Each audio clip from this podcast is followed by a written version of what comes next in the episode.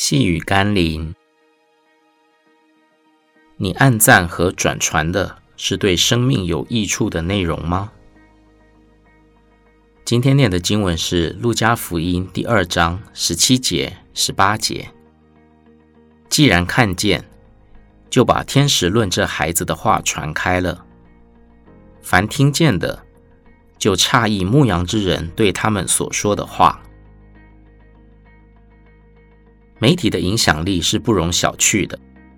好的消息被传扬，可以带来人心的滋润与社会的振兴；坏消息被渲染，便造成人心的沉沦与社会的败坏。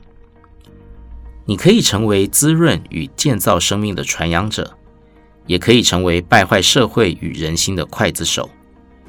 端赖你是否愿意让上帝使用你的口来宣扬真理的信息。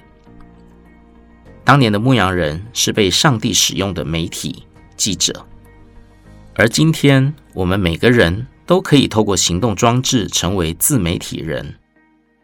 你每天都传扬、散布、分享哪些文字、图片、影片给人呢？你是否是上帝所使用的媒体呢？让我们一起祷告，主耶稣。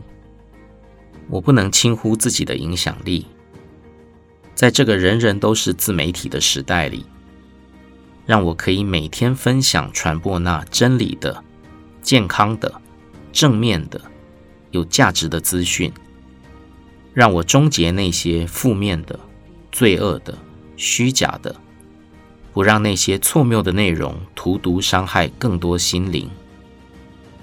奉耶稣基督的圣名祷告。 아멘.